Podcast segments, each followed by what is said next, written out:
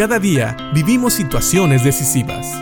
La Biblia nos da seguridad, nos anima y nos instruye. Impacto Diario con el doctor Julio Varela. En muchas ocasiones, cuando alguien nos da un consejo o nos sugiere alguna cosa, podemos preguntar ¿por qué? Siempre hay una razón para cada cosa, y aunque a veces lo entendamos o no, tal vez para la persona que nos da el consejo, tiene sentido. ¿Sabes?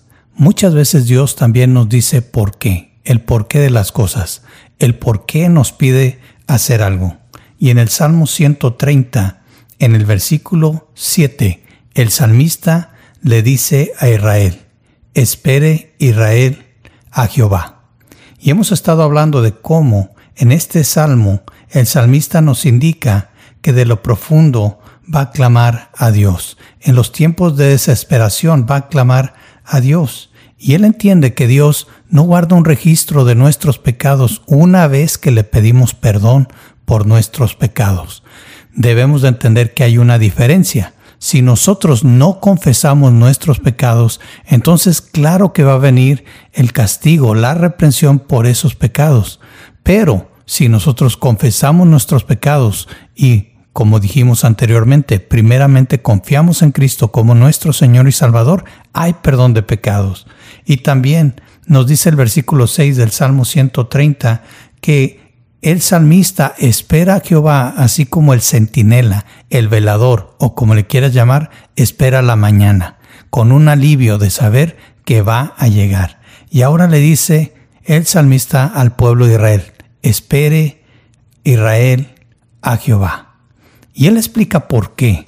No solamente hace esta petición, pero si todo lo demás que mencionamos no era razón suficiente, el salmista dice, porque en Jehová hay misericordia y abundante redención con él, y él redimirá a Israel de todos sus pecados.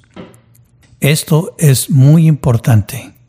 ¿Por qué hay que esperar en Jehová? Porque en Jehová hay misericordia y abundante redención con Él. Abundante redención.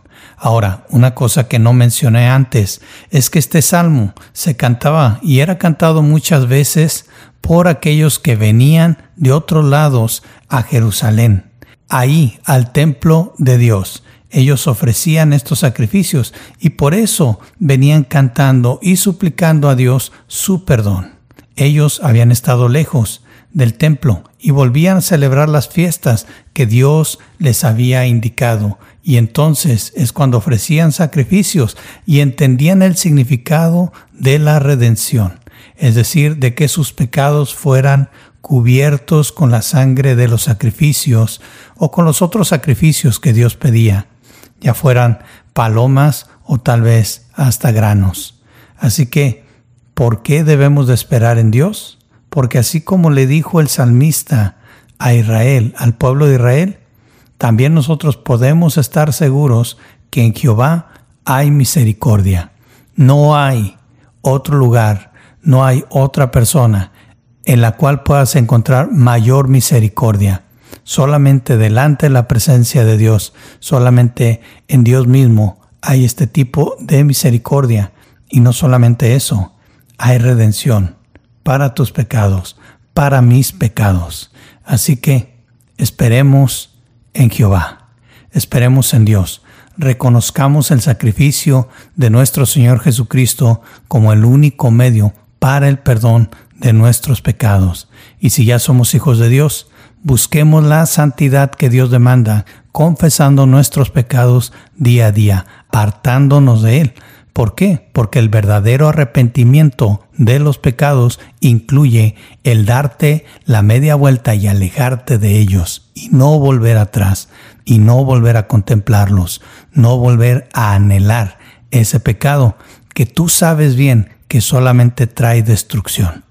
Así que espera en Jehová, porque en Jehová hay misericordia, porque hay abundante redención, es decir, perdón de pecados restauración de tu vida.